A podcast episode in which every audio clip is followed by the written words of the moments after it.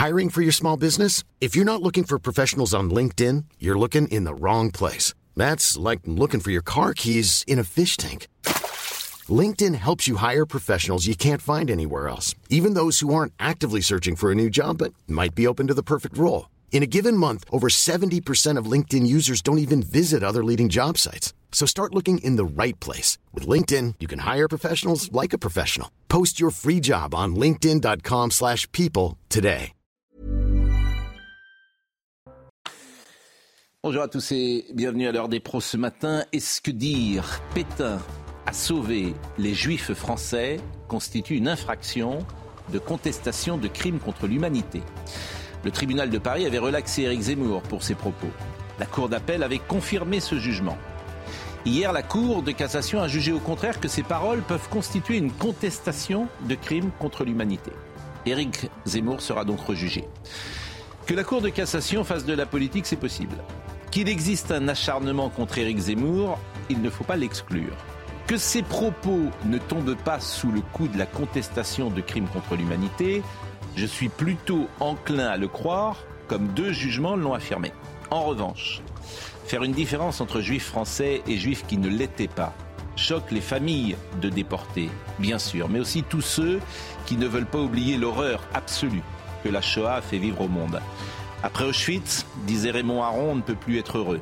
L'extermination de 6 millions de juifs entre 1933 et 1945 est une épouvante qui, me semble-t-il, ne justifie aucune polémique sur la nationalité des victimes qui furent tuées dans les camps de la mort. Il est 9h, Simon Guillain. La situation dans les services d'urgence continue de se dégrader pour atteindre une tension sans précédent. C'est ce que déplore le syndicat SAMU Urgence de France. Les conditions de travail sont devenues insupportables et inhumaines pour nos professionnels qui sont épuisés, indique le syndicat dans un communiqué. Les baisses d'impôts des ménages pourraient diminuer dès 2025. Une annonce faite par le ministre de l'économie, Bruno Le Maire, dans une interview accordée au Figaro. Un allègement de la fiscalité d'au moins 2 milliards d'euros pour les ménages donc. Deux personnes sont mortes dans des inondations à Istanbul en Turquie, des inondations provoquées par des pluies torrentielles qui ont transformé les rues en rivières. Une station de métro a été inondée et des dizaines de personnes ont dû être évacuées. Les services du genre turc ont également déploré deux morts et quatre disparus dans d'autres inondations à Karkali, ville du nord-ouest de la Turquie.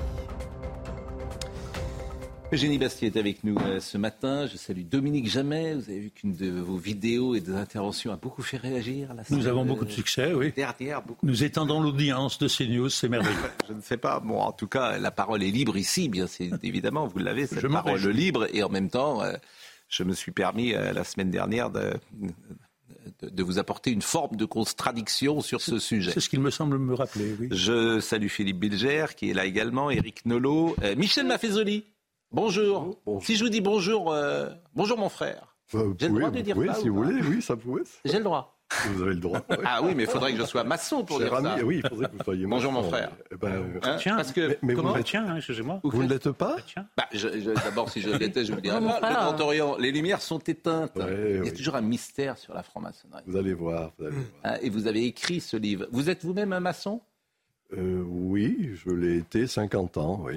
Et vous n'êtes plus? Euh, j'ai démissionné il y a une, petite année de ça, oui. Euh, vous étiez au Grand Orient, J'étais au Grand Orient. Et vous avez démissionné parce que vous n'y trouvez plus votre compte? En gros, il me paraît que cette obédience était devenue par trop politiste, hmm. hein, et ça me paraissait quelque chose qui ne correspondait pas à ce que je cherchais. Bon, en tout cas, c'est un livre, il y a toujours une forme de, oui, de mystère, même euh, les maçons se reconnaissent-ils à travers les propos qui sont échangés autour d'une table ou les signes parfois d'appartenance? Ça se dit. Je sais pas si. Comment on dit lorsqu'on donne. Quand, Mais vous le savez très bien, la parole circule. La parole circule. Je, je, vous l'ai souvent. Euh, je vous l'ai entendu dire. Enfin, la, parole circule n'est pas. Je veux dire, la parole circule, pardonnez-moi, n'est pas une. on, peut être, euh, on, peut ne pas être maçon et dire la parole circule. on dit beaucoup de sottises ou de banalités sur ces secrets-là et sur ces paroles-là. Et eh ben, c'est pourquoi vous êtes euh, venu ce matin. Éric Zemmour, un mot, vous êtes son ami. Oui. Euh, J'ai beaucoup engueulé à ce sujet.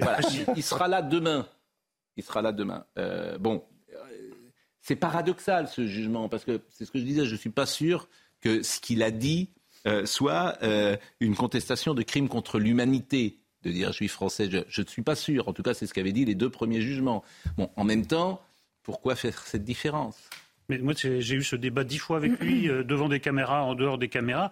Moi, c'est les deux bouts de la chaîne. Je ne comprends pas que Eric continue mm. de, faire une différence entre juifs français juifs étrangers, d'autant que bon, bah, les ouvrages de référence montrent qu'il y a quand même un nombre considérable de juifs français qui, ont été victimes de la barbarie nazie. Et puis écoutez, franchement, ce mm. c'est pas sérieux de penser qu'Éric Zemmour fasse de la contestation de crimes contre l'humanité. C'est pas lui. En plus, bon, on va quand même rappeler au passage qu'il est juif. tout, ça est un peu, tout ça est un peu burlesque. Moi, je suis, je, vous dis, je me, suis opposé très violemment à lui mm. euh, à, ce sujet, mais que de l'autre côté, qu'on puisse lui imputer cette accusation, je trouve ça délirant. Donc les, deux côtés, je trouve ça. Je, partage euh, votre avis. Mais Pascal, pour compléter le débat d'hier soir, oui. j'ai regardé un petit peu plus en détail l'arrêt de la Cour de cassation et j'ai constaté que lui-même s'appuyait sur un précédent arrêt de la Cour de cassation qui indiquait qu'il n'était pas nécessaire d'avoir participé ou d'avoir été jugé pour un crime contre l'humanité. Ça ne rend pas le débat moins intéressant, mais c'était pour préciser un petit peu une pensée qui pouvait apparaître. Oui, mais vous, la, euh, je veux dire, la, question, elle est simple. T'as pas besoin d'être dans la cour de cassation pour euh, ben. juger ça. Est-ce que euh, Pétain a sauvé les Juifs constitue une infraction de contestation de crime contre l'humanité? Voilà.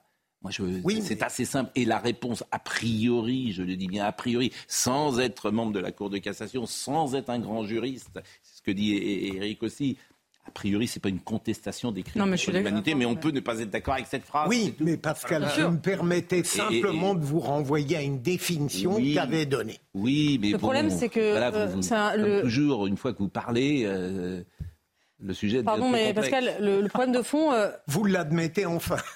Eugénie. Non, mais le problème de fond, c'est la judiciarisation du débat historique, qui est un engrenage sans fin. C'est-à-dire, effectivement, il y avait de bonnes raisons de mettre en œuvre la loi Guesso. Le, négationnisme est quelque chose d'épouvantable. Mais à partir du moment où on rentre dans cette logique, effectivement, on arrive à ce genre de dérive. Parce que pour moi, c'est une dérive. Je ne suis pas d'accord, moi aussi, avec la phrase d'Éric Zemmour. Je pense que la phrase Pétain a sauvé des juifs est fausse. On peut dire peut-être que les Français ont sauvé des juifs. Parce que... sauvé des juifs français, dites Oui, bien sûr, mais c'est vrai que les trois quarts des juifs français ont échappé à l'extermination, ce qui est un, record dans les pays euh, qui ont été euh, hmm. sous occupation. On peut le dire, c'est vrai. Mais euh, ça ne veut pas dire que c'est Pétain qui les a sauvés. Il les, a simplement. Euh, les Français les ont sauvés, et en partie d'ailleurs, les, Juifs se sont sauvés eux-mêmes. C'est une particularité française, c'est la thèse de Jacques Semelin. Mais je, pense qu'on arrive dans un engrenage de judiciarisation du débat historique qui est mortifère, et ça ne va, ce genre de fait ne va cesser de se reproduire sur tous les sujets. Pétain a été condamné à mort, gracié, pour haute trahison. Le vainqueur de Verdun a fini ses jours en prison. Je trouve que ça suffit et qu'il ne faut pas en rajouter je suis d'accord avec euh, Eugénie, la phrase de Zemmour est fausse. Il n'empêche que les juifs français n'ont pas subi le même sort que les juifs néerlandais, mm. que les juifs belges, etc il y a quand même des explications qui tiennent en partie au gouvernement. Dire que Pétain a sauvé les juifs français, c'est maladroit. Mais effectivement. Qui tiennent au gouvernement avec euh, les lois de Vichy, je vous assure, ceux qui nous écoutent peuvent. Euh, mais bien sûr, bien les sûr. lois de Vichy euh, bien sûr, et manuscrites de. Surtout les Français, les juifs français se sont sauvés eux-mêmes parce qu'ils étaient déjà beaucoup plus Moi, je pense à notre ami Alain Jakubowicz qui nous écoute souvent le matin et qui doit entendre vos paroles et qui doit bondir. Mais non, non. Bah si, vous dites que le gouvernement mais, mais non, je, les juifs français... Non, je, je, viens de dire que statistiquement, les juifs français hmm. ont moins souffert, n'ont pas été anéantis comme les juifs belges ou les juifs néerlandais. Il n'empêche que Pétain était antisémite, hmm. entouré d'antisémites, mais je me rallie La France était antisémite, si vous Très largement, euh, avant, avant, de savoir les camps. Hein, voilà. voilà. Mais je me rallie très largement à ce que vient de dire Eugénie qu'est-ce qui est permis au débat historique C'est une bonne question. Mais il y a quand même quelque chose, c'est que cette phrase couvre un peu l'infamie qu'a été le régime de Vichy. Tout d'un coup, on va retenir ça. Si on doit résumer d'une phrase le régime de Vichy, c'est pas Pétain a sauvé des Juifs. C'est le régime de Vichy a édicté des lois de plus en plus infâmes, une persécution des Juifs tout à fait, de plus en plus ignoble. Moi, c'est cette phrase-là que je retiens. Donc, je trouve que, en plus, euh, c'est pas une bonne, euh, c'est pas une bonne manière de faire que de faire de la publicité à cette phrase. En plus, en, imputant quelque chose d'absurde à Éric Zemmour. Donc là, aussi, la culpabilité est des deux côtés. Là aussi, je suis d'accord avec vous, comme je l'étais à l'instant avec Eugénie.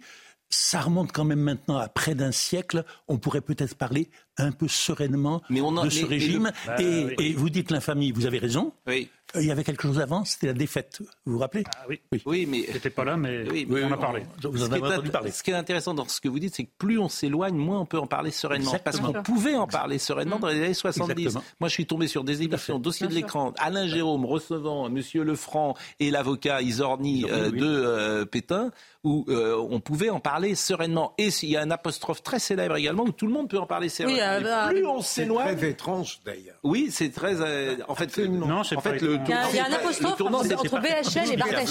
Oui, alors, oui, mais là, ils n'en parlaient pas sereinement. Bah, ils disputent, mais ils, ils, ah non, ils se disputent. Moi, je le connais. Alors là, parce que Bernard-Henri Lévy. Ils sont sur un plateau quand même. Il y a, sur un plateau télé, il y a BHL et Bardèche. Bardèche qui était. Euh, oui, le beau-frère de Brasil. Voilà. Ça n'a rien d'étrange parce que plus on était proche de 45 plus la figure de Pétain, pour les gens de cette époque, était complexe, parce que c'était encore le vainqueur de Verdun. Et pour les générations d'aujourd'hui, mm. c'est plus du tout le vainqueur de Verdun, c'est c'est celui qui a édicté ces Si, vous savez, même des gens qui étaient extrêmement ah, engagés, même des juifs qui avaient servi, mm. dans, des, des, Français juifs qui avaient servi mm. dans l'armée française, pour eux, euh, Pétain, c'était celui qui avait défilé sur les Champs-Élysées le 14 juillet 1919. Euh, Cette figure restait. Maintenant, c'est plus du tout. Ça s'est complètement effacé. Et plus on avait vécu l'époque, plus on était bien placé pour savoir qu'elle avait été singulièrement complexe, ce que l'on ignore aujourd'hui. c'est surtout cet argument plus que moins bien que Dominique. Et moi, j'ai cité 50 fois le livre Ramon de Fernandez, ah. où tu vois quand tu le lis que les choses sont beaucoup plus, les frontières sont ah, beaucoup moins étanches qu'elles ne l'apparaissent aujourd'hui, où c'est blanc et c'est noir. Mais enfin, ça mériterait d'en parler pendant deux heures, et c'est pas euh, le sujet de notre émission ce matin. Euh, je ne voulais pas qu'on parle d'Emmanuel Béard tout de suite avec Anne-Claire qui est déléguée générale face à l'inceste, mais je demande à Marine Lançon, je pense qu'elle devait être là, et manifestement, elle est en route. Donc, je voulais qu'on parle, parce que hier, Gilles-William Golnadel était euh, sur notre plateau, et il a dit quelque chose de bon sens. Et je me suis dit, tiens, on va réécouter Gilles William euh, Golnadel, puisque euh, en Espagne, vous savez que le feuilleton du baiser forcé a continué. Le sélectionneur de l'équipe féminine, Jorge Vilda, proche et soutien de Rubiales, a été limogé. La fédération espagnole a présenté cela comme une des premières restructurations. Woody Allen a défendu Rubiales. Je suis pas sûr que ce soit le meilleur avocat pour Rubiales. Mais Gilles William Golnadel a dit quelque chose sur la presse française. Et il a raison sur l'espace médiatique, il a fait une comparaison entre deux événements. Et je vous propose de l'écouter parce que je trouve que c'est tellement juste ce qu'il a dit que je voulais vous faire réagir. Woody Allen n'a pas tort. Un baiser, c'est pas un viol, quand même. Hein. Je, me souviens qu'on a eu une engueulade une fois sur une thématique euh, voisine. Mais ce que je veux dire simplement, vous avez tous lu mon article dans le Figaro d'hier. Ce que je veux dire simplement, ce que je veux dire simplement, ce qui est invraisemblable. Et là, je vais essayer de le dire sérieusement. Oh là là, je sens que. Non, il y a eu, il y a eu 30 articles. Il y a eu peut-être 30 articles dans le monde, je vous assure, sur le baiser volé ou volé, baiser forcé, et un article, un article sur le viol atroce de Cherbourg. Il y a un baiser à l'étranger dont on n'arrête pas d'en parler chaque jour, et sur le viol atroce, sur le viol, qui, est un crime d'exception, il n'y a rien. Vous avez raison. Il n'y a rien. Rien. Ça, il n'y a rien. Je suis désolé. Vous avez raison. Euh, regardez il y a plein de gens qui sont en train d'apprendre qu'il y a un viol. Regardez l'audiovisuel de service public, France Inter, rien de rien. Rien de rien. Un esprit chagrin pourrait penser parce que le violeur s'appelle Oumar. Alors, si ça se trouve, il y a des gens qui ne connaissent même pas cette affaire de Cherbourg, parce qu'elle a été très peu médiatisée. Donc ça se passe début août à Cherbourg. Hmm. Une jeune femme avait été hospitalisée dans un état grave à la suite d'un viol. Un homme de 18 ans avait été mis en examen. Euh, c'était le 4 août au matin. Un individu parvient à s'introduire chez elle. Il frappe la jeune femme, puis la viole à plusieurs reprises avec un manche à balai. C'est une histoire absolument atroce. À la suite de cette agression, les médecins lui ont diagnostiqué une perforation du côlon, de l'intestin grêle, du péritoine et du diaphragme. Pardonnez-moi de donner euh, précisions. Un pneumothorax, des fractures aux côtes et un risque élevé de choc septique. Dans un état grave, la victime âgée de 29 ans avait été plongée dans un coma artificiel. Un état de santé qui avait suscité une vive émotion chez certains membres du centre hospitalier de Cherbourg. Une cagnotte a été lancée par les proches de la victime. Dans cette affaire, un homme avait été mis en examen pour viol, accompagné de torture ou acte de barbarie. Il a 18 ans, il était déjà connu défavorablement de la justice. L'individu fait l'objet d'une autre enquête pour une agression sexuelle sur sa sœur. Il a également été condamné à cinq reprises par un tribunal pour enfants.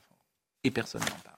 Mais euh, ça pousse au paroxysme ce qu'on constate à peu près tous les jours, c'est l'étrange hiérarchie des sujets. Mmh. dans les journaux télévisés de la une ou de la deux ou, d'autres. Euh, En effet, il considère que tout ce qui indigne l'opinion publique ne mérite pas d'être mis en évidence. Mais euh, moi, ce qui me frappe dans ce baiser forcé, c'est euh, la manière dont le féminisme victimaire arrive à s'imposer, alors même qu'on parle de femmes qui ont gagné la Coupe du Monde de, football. Donc c'est une équipe quand même. C'est, le, justement, c'est les femmes puissantes au sommet de leur gloire. Elles gagnent la Coupe du Monde de football. Elles sont acclamées, elles sont glorifiées. C'est, justement le, féminisme, j'allais dire positif. On montre des femmes qui gagnent. Et là, bam, on se retrouve avec une affaire de, de, victimes et on est obligé de se victimiser alors même qu'on est au sommet de la gloire pour un, pour un fait qui, pardon, effectivement est assez grossier, mais qui ne mérite certainement pas ce psychodrame absolument délirant.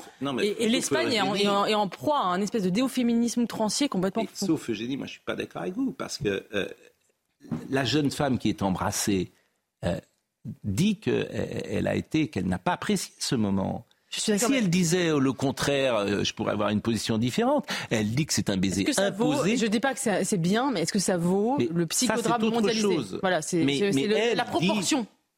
Mais ça, mais c'est notre débat. Et je suis plutôt d'accord avec vous. je, je, suis désolée. Mais il n'empêche qu'elle dit, c'est pas, euh, je n'ai pas aimé ce moment et je n'ai pas à ce qu'on me Elle l'a pas aimé, je, je, je, le conçois. Je pense que mais ce, psychodrame est complètement disproportionné. Et, je, et encore une fois, moi, j'aimerais qu'on nous montre justement des femmes qui gagnent, des, des femmes puissantes. À chaque fois, le, la victimisation.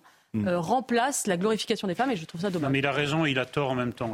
Il a raison sur le fait que cette, euh, cette agression monstrueuse a été minimisé pour pas dire passer sous silence. C'est très. Parler de Cherbourg. Oui, de, Cherbourg. C'est quelque chose, c'est quelque chose d'assez incroyable. De l'autre côté, je, je comprends qu'il y ait une surmédiatisation du baiser forcé parce que c'est un moment de basculement. Voilà.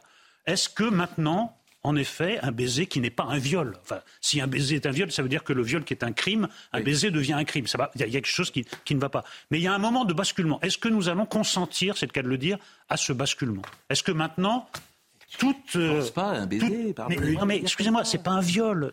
mais, tout le monde, personne dit que c'est un viol. si, euh, on, dit que c'est une agression, sexuelle. Pardonnez-moi. Bah mais non, c'est une agression. C'est une agression sexuelle une agression. Mais ça prend une proportion tout à fait. Mais ça, c'est autre chose. On est d'accord. Ah ben bien sûr. C'est bien ça le sujet. Sinon, sinon, il y aurait même pas. Non, oui, il y aurait même pas de débat. On est d'accord, mais tu n'imposes pas. Non, mais ce type, ce type est un gros con. D'ailleurs, euh, c'est assez documenté. Il se comporte très très mal dans la vie mais d'en faire vraiment presque l'équivalent d'un violeur, je trouve ça totalement excessif. Et l'importance qui lui est donnée, c'est qu'il y a un basculement dans notre civilisation, c'est que peut-être, à partir de maintenant, on va considérer qu'un baiser forcé est l'équivalent d'un viol. Non, c'est une agression. Les mots ont un sens. C'est pas un viol, c'est une agression. Dominique Jamais pour... Euh, ce qu'a souligné Maître Goldendel avec raison, c'est que le choix des informations n'est pas forcément fonction de l'importance réelle objectives qu'elles ont, mais c'est un choix idéologique. et dans l'idéologie de la presse française actuelle, le baiser forcé de M. Roubias est plus important que le viol de Cherbourg. C'est un choix et cela amène à s'interroger sur la presse et la façon dont elle rend compte de l'actualité. Anne-Claire est arrivée déléguée générale face à l'inceste et je vous voyais déjà réagir sur ce que disait M. Nolot, parce qu'on va parler d'Emmanuel Béard qui raconte euh, son, enfance et son adolescence. Et elle a été, euh, si on le comprend bien, agressée sexuellement ou violée euh, dans un cadre d'inceste. Inceste, c'est la famille. Hein, oui, l'inceste, c'est la, famille. Mais je vous voyais réagir sur ce que disait Eric. Oui, parce que je reprenais notre définition de l'inceste, qui n'est pas forcément celle euh, de la définition dans, dans, le cadre de la loi, mais pour nous, l'inceste, c'est une violence au long cours et c'est notamment une intrusion dans l'intimité de l'enfant à des fins de satisfaction sexuelle. Donc pour rebondir par rapport à ce que vous avez dit, je pense que c'est important en effet de rappeler que c'est une agression sexuelle, que c'est grave. Et pour en mesurer la gravité, moi je représente quand même une association de survivants et de victimes d'inceste.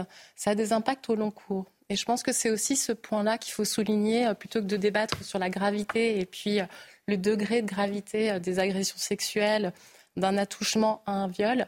Il faut bien mesurer que nous, les témoignages que nous recueillons, que la Civise, donc la commission qui a été lancée euh, en 2021 également par euh, M. Macron et qui est présidée par le juge Édouard Durand, rappelle ces faits. Les victimes, en fait, ont ensuite des impacts au long cours. Ce sont vraiment des violences traumatisantes. Et dont on, c'était bien. Dont on guérit euh, peu ou, pas. Alors, dans un documentaire, Emmanuel Béard révèle avoir été victime d'inceste entre 10 et 14 ans. C'est un documentaire qu'elle a elle-même co-réalisé, qui sera diffusé sur M6 le 24 septembre prochain. Elle précise évidemment, comme c'est une Emmanuel Béard est une vedette et même une star de, de, cinéma. Tout le monde a pensé immédiatement à son père et évidemment, euh, elle a dit mon l'agresseur n'était pas Guy Béard, ah. son père qui est décédé en 2015. Euh, et elle l'a précisé. Donc il y a un mystère de savoir quel est cet homme ou cette femme d'ailleurs qui a euh, violé Emmanuel Béard. Je vous propose de l'écouter en voix off. Elle s'adresse directement, je crois, à son, son agresseur. Et c'est la voix d'Emmanuel Béard que vous pourrez entendre au début de ce documentaire. J'ai 11 ans. Tu déchires mon sommeil comme tu déchires sans bruit aucun ma chemise de nuit. J'ai très froid. Aucun cri ne sort de ma bouche. Ma bouche est cousue. Quand il fait jour à nouveau, tout semble intact, comme si de rien n'était. Et si mon père, ma mère, mon école, mes amis ne voient rien, c'est que tout peut recommencer. Et tu recommenceras pendant quatre ans. Aujourd'hui, les séquelles restent plantées là. Mes nuits sont blanches. Je hurle dans le silence comme des milliers d'autres que personne n'entend. Je trouve que c'est glaçant. L'inceste, c'est glaçant. L'inceste, c'est glaçant. Vous connaissez Emmanuel Béard? Je connais Emmanuel Béard. En fait, donc, le, on avait rencontré l'équipe de production il y a trois ans. Donc, c'est un long projet qui a été euh, réalisé. Moi, je l'ai rencontré euh, lors d'une audition de la Civise. Euh, elle venait là pour avoir quelques séquences pour enrichir son documentaire. Donc, j'avais été troublée hein, parce que Emmanuel Béard, c'est aussi une certaine télévision, une certaine époque. Euh, également, et donc elle, conduisait ce, documentaire. Moi, je tiens à rappeler une chose, face à l'inceste, on représente 6,7 millions de victimes en France. Ce qui est incroyable. C'est Christine Angot qui a témoigné de son inceste, c'est Emmanuel Béat, c'est aussi Neige Sino, mais c'est aussi des anonymes. Pour nous, c'est vraiment très important. C'est majoritairement des femmes? C'est majoritairement des femmes à plus, de 4, à plus de 88%, mais il y a aussi des hommes. Nous, on estime aussi que des hommes ne prennent pas la parole mm. alors qu'ils ont été victimes d'inceste, parce que c'est plus compliqué pour Mais ils sont violés par des femmes dans leur famille ou par des hommes dans leur famille? Alors plutôt, ça reste quand même plutôt les hommes qui sont euh, mm. les, personnes qui incestent dans la famille. Donc euh, avec quand même aujourd'hui une proportion aussi de mineurs qui devient croissante. Ça, c'est un vrai sujet. Euh, nous, on a fait une, enquête qui va bientôt sortir, mais on arrive à 18-19% de mineurs euh, qui sont en fait les auteurs des agressions ou des viols, des violences sexuelles. Ça, c'est important de le rappeler. Et dans 6 millions et demi de personnes, c'est 10% de la population française. C'est 10% de la population française. Est-ce que c'est un chiffre qui est stable ou qui, on, sait pas, on peut mesurer une, évolution, une augmentation Alors nous, on va lancer un sondage là avec Ipsos pour euh, réactualiser ce chiffre. Mmh. Après le MeToo inceste, on avait publié notre premier chiffre en décembre 2020, donc avant le MeToo inceste. On avait été édifié et ce chiffre, il a été repris partout, parce que c'est quand même mm. un Français sur 10, 6,7 millions de victimes. Je pense qu'il faut sortir d'une certaine représentation de la victime d'inceste euh, effondrée chez elle. Une victime d'inceste, c'est une personne que vous côtoyez. Bien sûr, et c'est dans tous les milieux. Mm. C'est dans, tous les milieux. tous les milieux. Moi, j'ai des témoignages dans tous les milieux, dans des milieux très favorisés parfois, où le père euh, a violé euh, sa, fille. C'est dans tous les milieux et ça reste un tabou, ça reste un sujet que l'on pense pouvoir traiter en famille. Mm. Et la question ne se pose pas, on ne traite pas l'inceste, n'est pas une affaire de. Dans ces cas-là, la famille est se retourne contre celui qui parle en disant euh, tu ne peux pas euh, dire ça de ton père, tu ne peux pas dire ça de, ta mère. Même lorsqu'il y a des condamnations. Bien sûr. Parfois même lorsque la mmh. condamnation, la peine également a eu lieu, mmh. on a encore des familles qui préfèrent nier la victime et défendre l'agresseur. Mmh. Donc nous, ce qu'on tient à dire, c'est qu'il faut vraiment des politiques publiques fortes qui agissent à plusieurs endroits. Je suis intervenue cette semaine au Centre euh, national de formation de la police judiciaire auprès donc, des gendarmes et des brigadiers référents dans le recueil de la parole des victimes et notamment qui se spécialisent sur les violences sexuelles. Je leur ai demandé, c'est la première fois qu'on leur parlait d'inceste dans cette formation. On est en 2023. Il faut se dire qu'aujourd'hui, il y a quand même en effet une littérature, des films, des documentaires, et c'est très bien qu'on parle d'inceste, que ce soit un sujet culturel ou médiatique. Mais il faut que suite à ces, ces objets culturels et médiatiques, les politiques s'emparent de ce sujet en faisant des campagnes, en donnant des moyens euh, vraiment concrets pour former donc l'ensemble des professionnels de la justice, de la magistrature, mais aussi de la. J'entends ce que vous dites, mais au-delà des politiques, le, climat aujourd'hui est, différent d'il l'était euh, de ce qu'il était il y a 30 ou 40 ans. Euh, la jeune génération est sensibilisée, je pense, d'une manière différente. le, secret existe sans doute moins. je, pense, pour tout dire, qu'il y a moins d'inceste dans les familles qu'il y en avait il y a 50 ans, ou notamment dans dans, les familles euh, rues, euh, dans les campagnes, il pouvait exister des pratiques qui existait entre frères et sœurs, entre frères et cousins, entre frères et cousins. mais je n'ai pas d'éléments, je n'ai pas d'éléments pour dire ça. Je, le dis euh, parce que le, bah, la parole est plus libérée qu'elle ne l'était il y a 50 ans. Non, je me permets de vous, de vous, démentir parce que la parole, en fait, elle n'a jamais cessé. Et ça, c'est vraiment peut-être. Euh, euh, il y a eu un désavantage avec le, le MeToo inceste. On a parlé d'inceste, hmm. mais on a laissé penser que la parole se libérait enfin. En réalité, nous aussi, on sait des enquêtes que l'on a conduites et les témoignages aussi de cette commission, donc de la Civise, le disent également. Les victimes ont toujours parlé. Elles parlent parfois immédiatement après les faits. Les ah. enfants, en fait, parlent. Hmm. Non, non, c'est les chiffres le, le disent vraiment. Euh, aux assises, je peux vous assurer qu'elles parlent hmm. très rarement après. Bon, on marque une pause et on continue euh, quelques secondes encore euh, la discussion. Il y a beaucoup de choses à évoquer hmm. ce matin. On va parler de l'abaya, de l'uniforme. On recevra notre ami Patrick Montel. Ah. La voix de l'athlétisme. Et ça donnera un peu de légèreté à nos débats ce matin parce qu'on milite pour qu'il puisse avoir son accréditation quand même et qu'il ah soit aux Jeux Olympiques 2024. Euh, on, parlera euh, également des nouveaux mots du français. On dit plus par exemple replay. Il faut plus dire replay. Ah bon? Séance de rattrapage. Voilà. Bah, tout de suite pour non pas le replay mais une séance de rattrapage. Nous sommes toujours avec Anne Claire, qui est déléguée générale face à l'INSES. On va terminer cette discussion, mais d'abord, Simon Guillain nous rappelle les titres. Un Français sur cinq vit à découvert. C'est le résultat du baromètre de la pauvreté du secours populaire.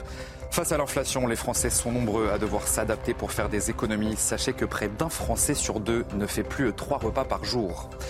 Éric Dupont-Moretti donne des directives à tous les procureurs à propos de l'interdiction de l'abaya.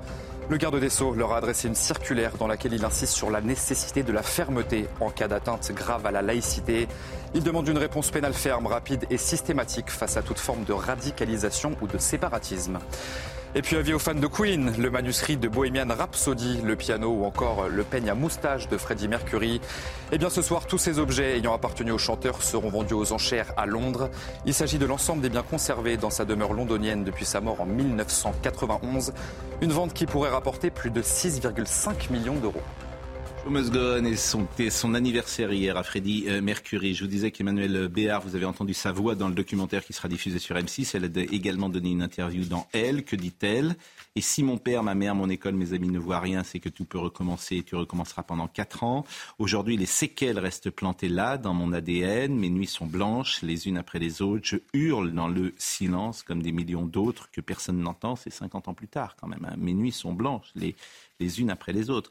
Je l'ai dit à 14 ans. Pourquoi 14 ans? Je n'ai pas les réponses. J'ai craqué, j'en pouvais plus. Donc elle n'a pas parlé entre 10 et 14 ans. Dans un premier temps, j'en ai parlé à ma grand-mère. C'est elle qui m'a sauvé la peau. Elle m'a sauvé la peau tellement de fois. Alors là, on devine peut deviner en tout cas quel est celui qui euh, était à l'origine de cet inceste. Puis j'en ai parlé à mes parents, mais c'était plus tard, je ne sais pas pourquoi, peut-être parce que j'avais honte de n'avoir rien dit, c'est fou, la peur fait partie du voyage. Toujours d'ailleurs les mêmes mots, hein. la peur, on ne dit pas, on ne parle pas. C'est comme, euh, souvent on fait cette comparaison, les gens qui sont sortis d'Auschwitz n'ont pas parlé tout de suite. Hmm. Absolument incroyable. Primo Levi a écrit des années plus tard. Euh, pourquoi à un moment donné est-ce qu'on sort du silence Mais parce que ça fait trop de bruit? Pourquoi on se tait? Surtout dans un premier temps, parce qu'on a peur, parce qu'on a honte. Selon la situation et la personne qui vous agresse, on se dit et si c'était moi qui avais provoqué ça? Moi, ce que je deviens, moi, mes seins? Ce qu'il y a de terrible, c'est que souvent la personne qui agresse n'a même pas besoin de dire tais-toi. C'est implicite. On se tait. C'est glaçant ce témoignage, Anne-Claire. C'est glaçant et c'est le témoignage d'Emmanuel Béard. Alors Emmanuel Béard est, quelqu'un de très connu et c'est vraiment mm. très important qu'elle témoigne aujourd'hui. Mais ce témoignage-là, on peut l'appliquer à tous les témoignages nous, que nous avons reçus depuis 20 ans. On a euh, des milliers d'échanges sur notre forum, des milliers de témoignages. La Civis a aussi euh, collecté des dizaines de milliers de témoignages et tous sont identiques. Donc on voit bien quand même, il y a un enjeu systémique aussi sur l'inceste. Je tiens à rappeler aussi que c'est un enjeu systémique au sein de la famille. Et la famille, c'est vraiment le point cardinal de notre société. Nous, on dit que c'est un crime à la fois une violence physique et psychique. C'est un crime qui a des impacts traumatiques. Et après, il faut avoir des soins qui sont liés au trauma. Donc ça, c'est vraiment fondamental. Avant même d'évoquer la question de la justice, il y a aussi comment on se répare de ce drame. Je pense que notre société ne peut pas se contenter de regarder ce problème en étant affecté. C'est bien d'être affecté, euh, de trouver ça affligeant ou triste, mais en réalité, on peut agir. On peut agir à plusieurs endroits. Bah, je vous remercie en tout cas d'être venu ce matin. Euh, les initiatives du gouvernement, depuis juin, le gouvernement avait présenté les axes d'un futur plan contre les violences faites aux enfants, centré sur les violences euh, sexuelles. Selon la commission indépendante sur l'inceste et les violences sexuelles faites aux enfants, environ 160 000 enfants sont victimes de violences sexuelles chaque année. Vous avez parlé de 5 millions euh, d'adultes, plus de 5 millions d'adultes.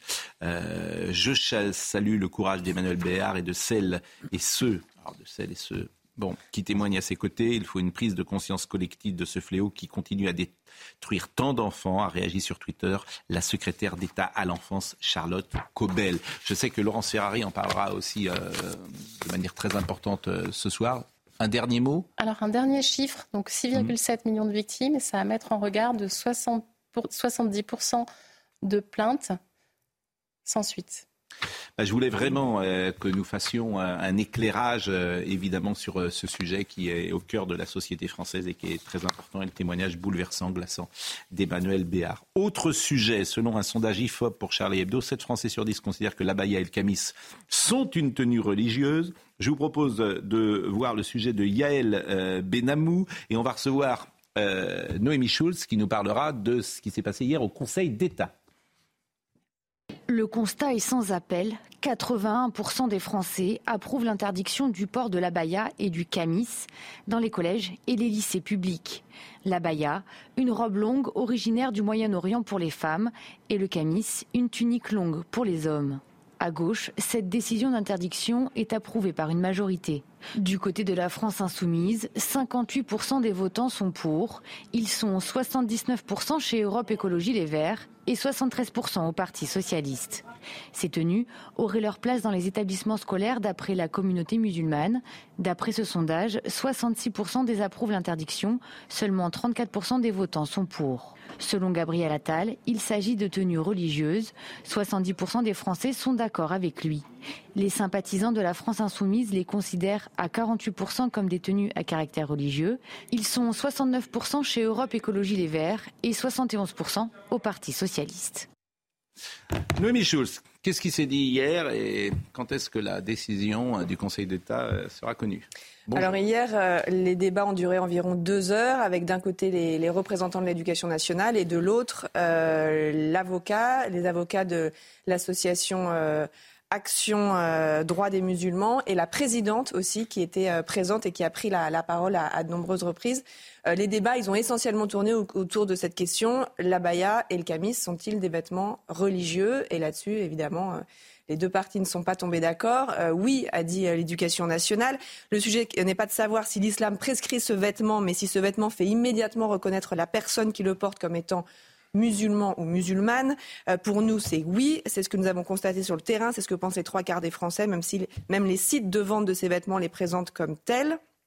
Ça, ce sont certains des, arguments de l'éducation euh, nationale. La présidente, elle, euh, de l'association, euh, qui a, avec assez peu d'émotion, a décrit, elle dit que depuis deux jours, elle dort plus, qu'elle reçoit énormément de coups de téléphone, qu'il y a des enfants qui sont détruits parce qu'ils ne peuvent plus aller à l'école parce qu'ils sont stigmatisés. Elle a dit la baya, ça n'est pas la baya qui fait la religion, mais le voile, la croix, la kippa. Elle a expliqué qu'en arabe, euh, abaya veut dire robe. Vous faites une interdiction générale de porter une robe. Et puis, son avocat euh, a aussi insisté sur euh, une difficulté, c'est le fait que l'abaya n'est pas définie dans la circulaire de l'éducation nationale et qu'en gros, on laisse au chef d'établissement la responsabilité de dire c'est une abaya, c'en est pas. Et du coup, ils disent, vous faites, c'est une situation de délit de faciès et de discrimination envers les élèves arabes, puisque c'est pour eux, sur ce critère-là, que ce sera fait. Éric Nolot. Et on écoutera peut-être tout à l'heure une séquence, parce que vous étiez présent sur le plateau de Cyril Hanouna avec ce père et sa fille, et c'était une... Euh, père, avec quelques guillemets désormais. Et bien sûr. Et... Ce n'est pas qu'un père. C'est-à-dire C'est un militant islamiste. Beaucoup d'informations sont parues depuis, c'est même un militant chevronné. Donc euh, il s'est présenté c'est peut-être sa fille, hein, je ne dis pas le contraire, mais c'était beaucoup plus un père de famille. C'était un militant islamiste, sauf que je ne le savais pas au moment, et personne ne le savait sur le plateau. On va, on va réécouter peut-être euh, tout à l'heure une, séquence. Mais euh, le Conseil d'État va-t-il faire de la politique? Va-t-il faire du droit? Écoutez, à partir du moment où les islamistes vous euh, expliquent dans des vidéos de démonstration que c'est un vêtement non seulement religieux, mais un vêtement de propagande, pour moi le débat est clos. Les islamistes vous disent que c'est le cheval de Troie de l'islamisme dans l'école publique. Donc je ne vois pas pourquoi on débat. Voilà, c'est pas une décision. euh, si, ce sera une décision politique. Les islamistes vous disent que c'est un vêtement religieux, un vêtement de propagande. Il faut donc y mettre fin. Mais ce qui est intéressant, c'est le sondage. C'est-à-dire que les, éle- les électeurs de gauche, les sympathisants de gauche se désolidarisent des Verts, de la France insoumise. C'est-à-dire que la France insoumise et les Verts ne parlent plus qu'à une fraction de plus en plus étroite de la population Très étrange. française. Leur stratégie est très étrange. J'attends les élections. Mais Ce qui est hallucinant, ce qui est hallucinant, c'est de se demander si l'abaya est, un, est une tenue islamique, alors même que l'abaya est dans le Coran, alors que le voile ne- n'y est pas. Puisque dans le Coran, vous avez un mot qui désigne la robe ample, enfin le- les vêtements Alors, hier, amples. hier, à l'audience, ils ont Donc dit c'est que le- c'est quand même, euh, c'est-à-dire que le voile il n'est pas dans le Coran, euh, il n'y a pas de trace, en tout cas de- d'obligation explicite de porter le voile dans le Coran. Par contre, il y a une obligation explicite de porter des robes amples. Donc la baya euh, est indubitablement quelque chose d'islamique. Et je crois que, d'ailleurs, c'est ce que disait Jean-Éric Schottel dans le Figaro. Il disait, franchement, si le Conseil d'État euh, ne voit pas, n'a- n'appelle pas un chat un chat, c'est vraiment qu'il y a une Oui, mais foi. parfois, moi, j'ai montré Et compte une- tenu de la décision qu'ils ont prise sur les footballeuses hijabeuses, on peut, on peut penser C'est qu'ils vont plus quand même facile prendre- le hijab. Oui, Parce que là, j'ai montré, par exemple, et Marine peut nous le remontrer, une robe euh, qui Ouais, était c'est de couleur. Euh, Oui, ils ont parlé de, vêt- ils ont parlé de, de- de vêtements à la mode. Ils disent que c'est des vêtements colorés que les Ah, jeunes voilà, filles achètent bon marché sur les marchés. Ils expliquent aussi euh, que le CFCM, a- donc le Conseil français du culte musulman, lui-même dit que c'est un vêtement cultuel. Euh, pardon, pardon, que ce n'est pas un vêtement culturel, mais un vêtement Culturel. culturel. Et donc ils disent si même le CFCM ne dit pas que c'est euh, culturel, comment le Conseil d'État pourrait le dire Dominique Jamais. C'est vrai que ça- Et après Philippe Bilger. Mais regardez par exemple cette image. Regardez cette image. Je, je l'avais montrée. Alors c'est vrai que la robe va jusqu'aux chevilles, mais euh, cette robe-là, lorsque vous la voyez Non, colorée, c'est vous allez dire que c'est un vêtement Vous avez des robes chez H&M qui effectivement sont amples. Donc vous voyez, oui, mais c'est ça qui est compliqué. En venir à l'uniforme. Euh, De- oui. C'est vrai que l'uniforme est la solution et le ça, ça débouché naturel de ces- Dominique Jamais et Philippe Bilger. Deux, obs- seulement. Les défenseurs de la baya en France à l'heure actuelle disent mais non, ça n'est pas un vêtement religieux, c'est euh, culturel, c'est permis, on interdit, c'est sexiste de c'est sexiste de s'en prendre à la baya, à la baya ça c'est un peu fort, etc. Mais ils disent en même temps quand vous vous attaquez à la, ba- à la, à la baya, vous vous attaquez aux musulmans. Donc si ce n'est pas un vêtement Il y a un paradoxe, on l'a souligné depuis Ça, c'est la 48 première observation. Et puis la deuxième, on nous fait revenir 120 ans en arrière. C'est euh, en 1905 qu'on a expulsé Dieu et les religions de l'école. L'école gratuite, obligatoire et laïque, c'est une école sans Dieu, comme disaient à un certain moment les catholiques. C'est une, une école où on laisse à la porte et dans la rue ses convictions, sa confession, etc. C'est une régression épouvantable. Qu'ils aillent, s'ils le souhaitent, les musulmans, les musulmanes, c'est une très mauvaise idée, qu'ils aillent dans des écoles religieuses, qu'ils aillent dans des, ma- des- dans des madrassas. Il y en a plein dans tous les pays musulmans des madrassas. L'école publique n'est pas faite les pour réintroduire... Je suis frappé de voir à quel point les débats, depuis des années, portent sur les mêmes, les mêmes mystères, c'est-à-dire est-ce que c'est religieux ou est-ce que c'est culturel? Et c'est la grande force de l'islam, paradoxalement, que de nous euh, confronter à de telles interrogations, parce que je suis persuadé que même pour l'abaya, par exemple, qui est clairement un vêtement religieux, il y a des jeunes filles qui le portent en effet par un effet de mode. Et est-ce qu'il faut les exclure C'est moi, c'est en permanence. les exclure, s'agit d'appliquer les règles c'est vrai que ça va être très compliqué pour les proviseurs Ouais. d'avoir une nomenclature exacte Alors, justement, etc. C'est- et C'est pour ça qu'on va aboutir à l'uniforme. Il n'y a pas d'autre solution. Vous voyez ce Vous allez avoir- témoignage. Il y, a une- il y a une fille en kimono qui, est- qui a été interdite de rentrer en cours hier. en Vous voyez ce témoignage d'une enseignante. Tenable. Je ne sais pas si on va avoir le sujet ou si on va l'écouter. Je demande à Marine Lançon de, de choisir. On va l'écouter. Comment c'est cette euh, comment dire euh, professeur qui explique comment les élèves vont détourner euh, la réglementation. On est quand même assez lucide sur ce qui se passe. Justement, on essaye de, de faire euh, le distinguo entre ce qui relève de la foi et ce qui relève du prosélytisme et du dogme.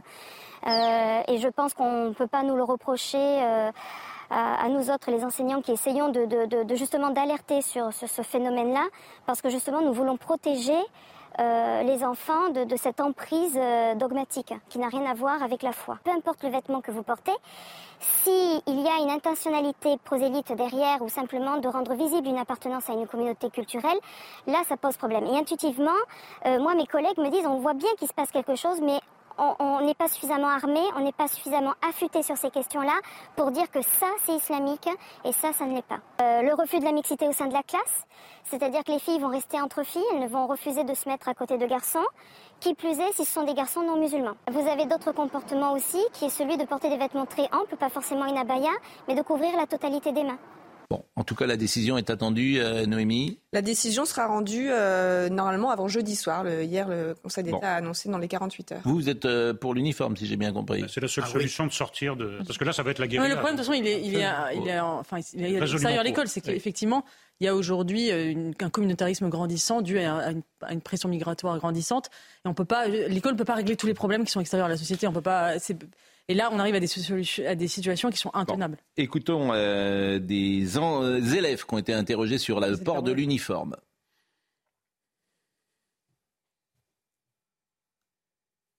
Pour moi, ça pourrait être une bonne idée. Après, ça dépend le type d'uniforme. C'est euh, prendre les problèmes sociaux et faire tout le monde est pareil, mais en fait, au final, pas vraiment. Pour moi, ça joue dans les deux sens. En fait, ça peut jouer dans le sentiment d'appartenance et au contraire, bah, on peut limiter euh, le fait de s'exprimer. Euh. Je pense que c'est une excellente chose même. Déjà avec la question de la laïcité, ça évitera un peu de, de pouvoir euh, deviner la religion de l'autre.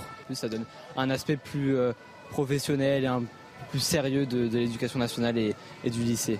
Avant de refermer ce dossier, puisqu'on en a parlé, que vous étiez sur le plateau de Cyril Hanouna, revoyons celui qui s'est présenté comme un père et que vous dites militant islamiste, et on comprend effectivement ce qui se passe dans la société française à travers ce qu'il dit c'est qui qui décide de ce qui est religieux ou pas en République française? L'État, tout à l'heure, M. Nolo rappelait que l'État euh, euh, était laïque. L'État n'indique pas et n'a pas le droit de s'immiscer dans l'organisation ou la définition de ce qui est cultuel ou pas. Il est là pour garantir l'éducation à nos enfants, à tous les enfants de France. Donc moi, je suis choqué qu'on puisse, alors que d'autres l'ont rappelé, on a des patients handicapés qui n'arrivent pas à se déplacer dans les enseignements. L'année dernière, je suis dans un quartier où, le deuxième jour de la rentrée, tous les professeurs étaient en grève parce qu'ils avaient quatre toilettes pour 800 élèves. On a des problèmes plus graves. Et ensuite, il faut dire une chose qui, est claire. Moi, c'est ma fille, je la défendrai. J'ai pas envie que ma fille, demain, elle vienne en pleurant. Elle l'a dit, elle s'habille comme elle veut. Moi, d'ailleurs, quand elle décide de mettre sa tenue, elle s'habille. Moi, en tant que père, j'ai rien à lui dire. Elle se met en jogging, elle se met en jeans, elle fait ce qu'elle veut. Mais par contre, que des hommes ici bien euh, puissent ici ou d'autres personnes imposer une tenue vestimentaire en expliquant c'est quoi le religieux ou pas. L'État déjà n'a pas à le faire, et d'autant plus que moi c'est intéressant, moi je le dis ici, hein, comme ça tout le monde le sait, ma fille si un jour elle arrive en robe, parce que je, n'aime pas le mot abaya, c'est pourquoi on parle que du mot abaya, on fait? Abaya, abaya, abaya, c'est pour dire c'est arabe, c'est étranger, donc c'est musulman, c'est ça ce que ça veut dire. Non, non, non, il faut dire que c'est une robe, est-ce qu'on peut venir avec une robe ou pas? Vous et moi, on porte une barbe. Une barbe, ça peut être à la mode, ça peut être un style, ça peut aussi avoir un sens religieux. Alors s'il y a des jeunes lycéens qui arrivent au, lycée, qu'est-ce qu'on va leur faire? Comment on va déterminer si c'est religieux ou pas? Bon, on voit bien les dangers. de sophisme. Hein. Oui, bien sûr. Ah bah là, vous avez personne la collection complète. Là. Personne le, le, retournement de tout, de l'état de droit, sûr, personne de, du même du féminisme. Bien vous sûr. essayez d'imposer à des femmes. Sa, sa, fille qui était sur le plateau n'a quasiment pas ouvert la bouche. Quand on lui a demandé est-ce que pour vous la baya est un vêtement euh, religieux, elle a dit est-ce que vous pouvez répéter la question? Qui n'était pas d'une folle complexité hmm. quand même. Écoutez, franchement, il faut sévir contre ce genre de, de, personnages. En plus, l'immense majorité des Français est d'accord, donc ça oui, Mais je suis d'accord avec vous, mais certains l'ont dit. Bah l'ont prévenu et peut-être ne les attendent pas écouter lorsqu'ils le disaient. Non, mais c'est quand même énorme, parce que si on résume autrement ce qu'a dit ce père, hmm. son idée c'est l'État n'a pas à faire la loi à l'école publique. bien sûr. L'école ne peut pas tout. Est-ce que, est que la loi de 2004 à l'école, moi je suis absolument favorable à cette loi évidemment, mais d'interdiction du voile, est-ce qu'elle a stoppé l'islamisation de la, de, la, France? La réponse est non. Redouane Faïd. Thermomètre, on casse. Redouane Faïd, et c'est un autre sujet. Euh, vous n'étiez pas présente hier à l'audience. J'étais présente euh, jusqu'au moment où je suis partie au Conseil d'État. Donc j'étais à l'ouverture de l'audience. On, en a, on était dans l'émission hier matin. Bien sûr, vous, mais vous euh, c'est-à-dire que quand vous nous avez parlé hier, vous ne l'aviez pas encore vu. Et je me demandais si vous l'aviez vu dans le box. Oui, absolument. Arrivé. Ah, je l'avais peut-être, il n'était peut-être pas encore arrivé. Il n'était pas arrivé. à 10 heures. Je, bon. Euh, alors c'est vrai que euh, ça peut choquer les conditions d'internement de Redouane Faïd. En même temps, il s'est évadé plusieurs fois, donc la justice n'a pas envie de, de, le retrouver dans la nature. Vous l'avez trouvé comment physiquement? Physiquement, euh, par rapport aux images, dernières images, c'était en 2010 quand il était mm. sorti de prison, quand il a fait un peu les plateaux de télévision et qui disait que c'était c'était terminé, qu'il braquerait plus jamais. Il a sans doute, bah, il a vieilli d'abord un peu, ils sont un peu amaigris, mais c'est quelqu'un qui euh, a très poliment salué la présidente, qui d'une voix très claire, très assurée, a, décliné son, identité. Ensuite, c'est des journées, euh, les premières journées très procédurales. On n'entend pas beaucoup les, accusés.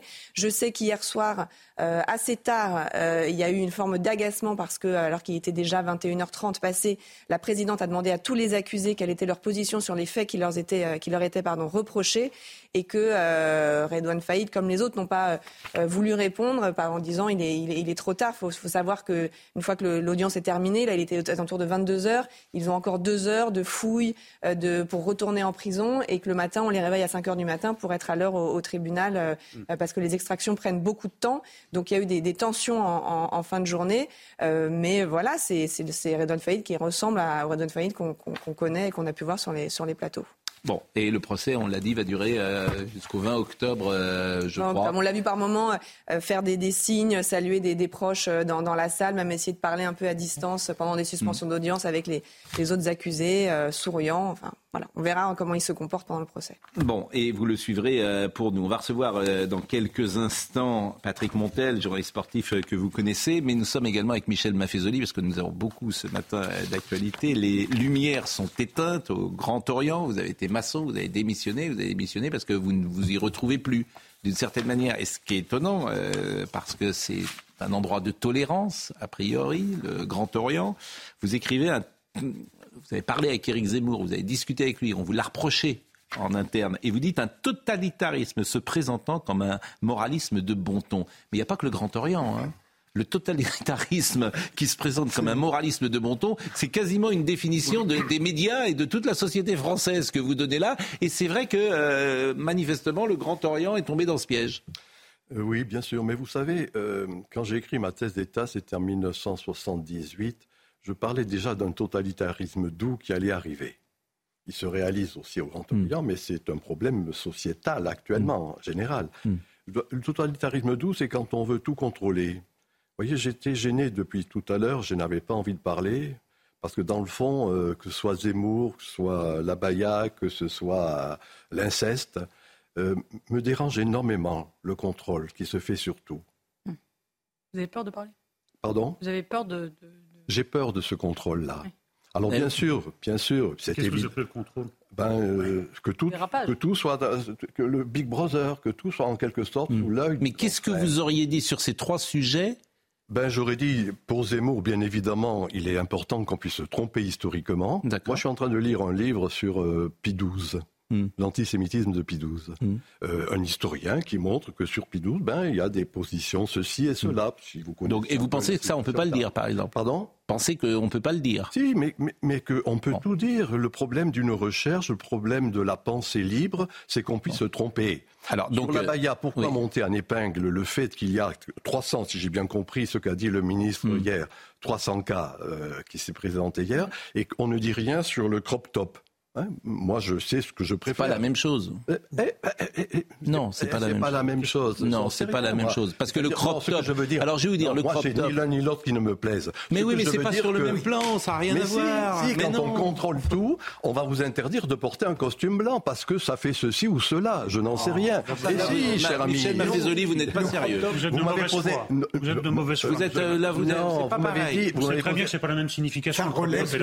Moi, je me méfie toujours d'un contrôle généralisé une hygiénisation de la vie sociale, une asepsie de la vie sociale. Mais il y a toujours eu ça, pardonnez-moi. Quand on est, vous me posez la question, qu'est-ce que c'était cette intolérance au Grand Orient? Ce n'est que la fine pointe de quelque chose qui s'est réalisé globalement dans la société. Les parents, il y a une question de bon sens. Quand tu as une fille de 12 ans, 13 ans, 14 ans, mais tu ne l'habilles pas n'importe comment, tu lui dis pas d'avancer de, avec des talons peut-être, du maquillage sans doute, du rouge à lèvres et de s'habiller comme une jeune femme. Qu'est-ce qu'il y a de nouveau qu'une novice soupçonnée?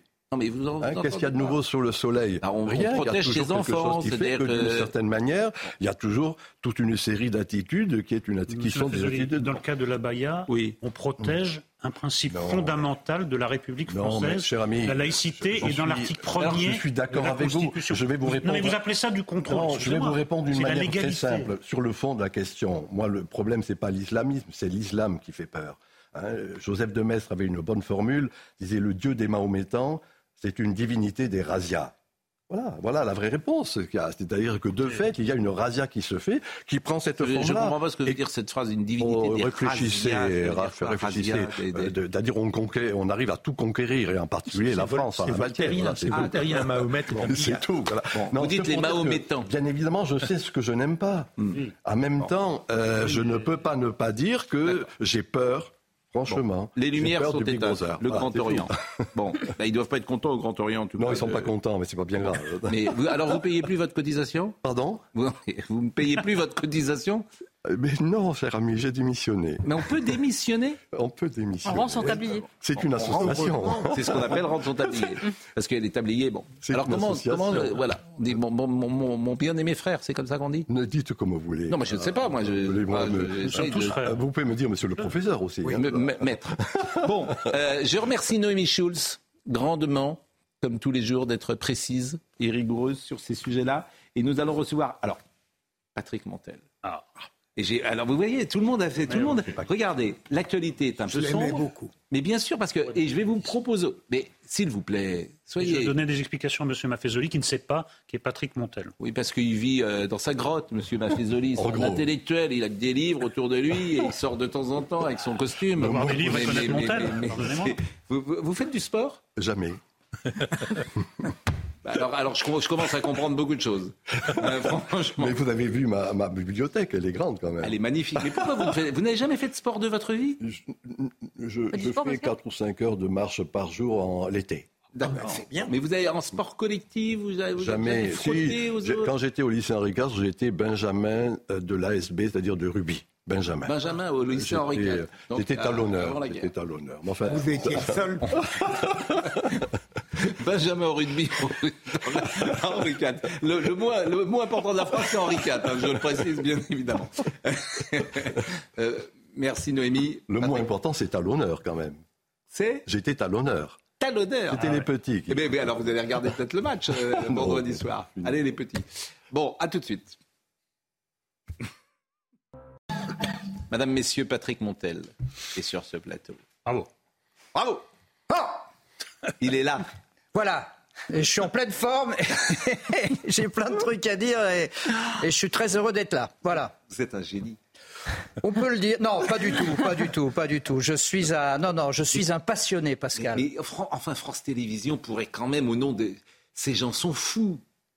Quoi, ces gens sont fous? Ils pourraient quand même vous faire venir, vous faire participer, vous donner une accréditation. Parce qu'il y a une pétition qui a été lancée. Vous vous rendez compte que les Jeux Olympiques auront lieu à Paris et que celui qui a fait rêver des, des- des- des- des- des générations de jeunes qui aiment l'athlétisme, il n'a même pas le droit de euh, participer ou de venir à France Télévisions. Inimaginable. Alors, Franchement, c'est le rapport aux anciens qui, qui- Non, parce que Pascal, vous ramenez ça à France Télévisions, mais Oui. en réalité, l'histoire, c'est quoi? C'est que moi, j'ai eu une histoire d'amour qui a duré 35 ans. Je ne sais Oui. pas si vous avez eu. Bon, alors, comme elle dure 35 ans, on va d'abord écouter Simon Guillain. Ah, Parce que là, je sens que ça va être long. Et il est 10h03 et je suis déjà en retard. Si je vous coupe pas tout de suite, Ah bah oui, je vous sais avez que raison, hein. je, je suis fichu. Simon Guillain, le rappel titres. La situation toujours dramatique en Grèce. Après avoir été touchée par les incendies et bien des pluies torrentielles, on fait au moins un mort dans le nord du pays.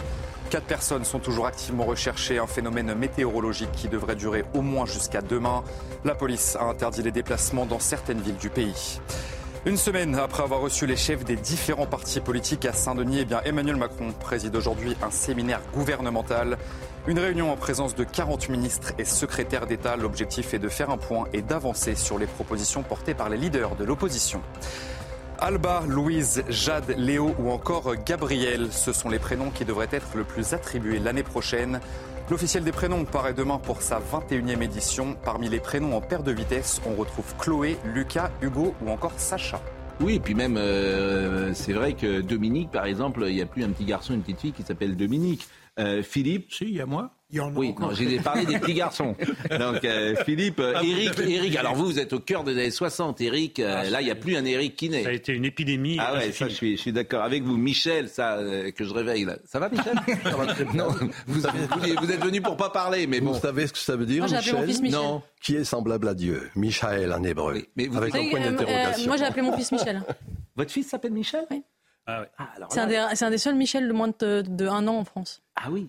C'était les gens de ma génération Parce que je, je pense que Michel est le Anatole des années 2030. Ça va revenir à la mode, vous allez voir. Anatole, c'est génial. Bon, et c'est vrai qu'il n'y a plus de Pascal euh, non plus. Bon, vous, euh, je vous ai coupé. Vous cherchez une accréditation Voilà. pour 2024. Voilà. Alors, moi, je mets pas du tout en cause France Télé parce que je Non. vais vous dire pourquoi. Parce que moi, c'est une histoire d'amour qui a duré pendant 35 ans. Et Mm. forcément, dans une histoire d'amour, il y a une rupture qui se profile. C'est arrivé à tout le monde autour de ce plateau. Alors, c'est très douloureux, mais euh, c'est la vie et c'est comme ça. Non, moi, je mets en cause le CNOSF. C'est-à-dire euh, le comment dire l'institution qui délivre euh, les, les passe-droits, donc les sésames, les accréditations, si tant est que ce soit un passe-droit, je ne pense pas, mais enfin bon, peu importe. Et euh, pour, vous, pour faire simple, les championnats du monde d'athlétisme qui viennent de se dérouler à Budapest m'ont accordé pour Radio Montel, pour mon média d'aujourd'hui, m'ont accordé une accréditation. Radio je l'appelais Radio Montel. J'aurais pu l'appeler autre chose, mais enfin, vous, bon, êtes tout, vous êtes tout seul.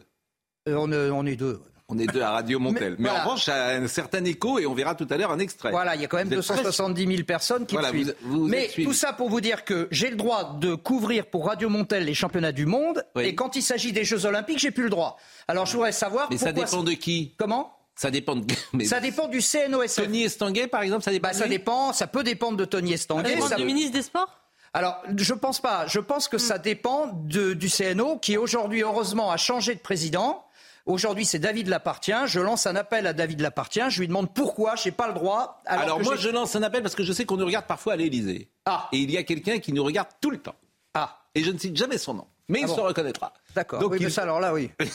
il peut Prenez faire- pas de risque. hein. Il peut faire quelque chose pour vous. Je sais qu'il peut parler au président et dire Patrick Montel doit commenter les matchs. Alors écoutez par exemple. Citer son nom, il n'a pas l'air de bosser beaucoup. Non, mais il, nous regarde, il nous regarde tout le temps. Il, C'est le, demande- c'est le boulot, c'est ça son boulot. Et il sort, il, sort pas. Je cherche un petit boulot comme ça. Il ne sort pas, il ne sort pas de. L'autre jour, il est sorti. Il ne sort pas de l'aile madame. Il- il- C'est toi qui sais. Et euh, alors, euh, il y a deux ou trois séquences que je voulais vous montrer. Par exemple, vous avez commenté euh, une séquence. euh, vous avez commencé donc au championnat du monde de Budapest. Voyez cette séquence.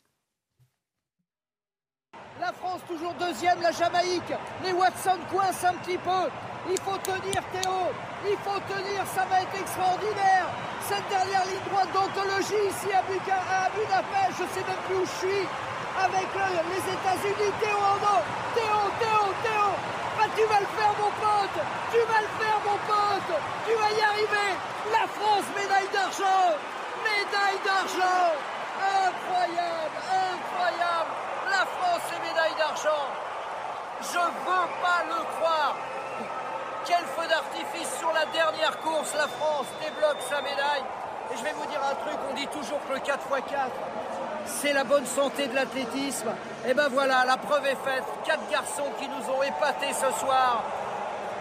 Le premier relayeur, c'était Ludwig Vaillant. Le deuxième, Gilles Biron. Le troisième, David Sombé. Et le tout couronné par Théo Andan. Elle est belle, elle est belle cette médaille. Et ça, alors, on peut le voir en direct, ça? Euh, non, non, j'ai pas le droit parce que moi j'ai pas. le- Pourquoi on voit toujours ma tête? C'est Ouais. pas parce que je suis narcissique, c'est simplement parce que j'ai pas les droits des images. Non, ça, j'entends bien, mais ça, les, les gens qui veulent vous suivre, Voilà, ils ça. vous suivent en direct? Oui, exact. Ouais, D'accord. Et puis ils regardent la télévision. Bah, s'ils veulent, ouais, s'ils veulent, euh, s'ils veulent entendre. tu vous savez, Roger Coudert, alors je vais pas me comparer avec Roger parce que je, je, je lui arrive pas à la cheville, mais lorsqu'il a été viré en 68, euh, il s'est retrouvé sur Europe d'ailleurs, et euh, il commentait sur Europe, et les gens baissaient le son du télévis- de la euh, télévision pour avoir les, le son de Roger, ouais. Alors j'ai un, un autre extrait à vous montrer qui est une archive et c'est pour ça qu'il faut que vous soyez présent dans les Jeux Olympiques parce que l'émotion euh, est, est toujours au, au rendez-vous avec vous. C'est en 2003, ça est au Stade de France, c'est le 4 x 100 féminin, c'est les championnats du monde d'athlétisme. Ça dure 40 secondes, et- évidemment, et c'est Madame Caron qui va gagner. Mais vous êtes génial. Vous êtes Non, je génial. sais pas, je- mais je- si, vous êtes formidable parce que vous faites vivre ça. Ah, La Regardez. course est incroyable, La- les commentaires est incroyable. Mais la course d'abord est incroyable Non, et, et la fin de la course est incroyable. Regardez cette séquence, elle a pile 20 ans. La Caron des dingue. Ouais. Voilà, c'est parti. Patricia Girard pour l'équipe de France. Patricia qui va aller chercher Muriel Urtis. Elle est partie comme une folle, Patricia. Attention, au relais, c'est assuré, c'est passé. Muriel Urtis dans la ligne opposée contre les États-Unis avec Kirsty Gaines.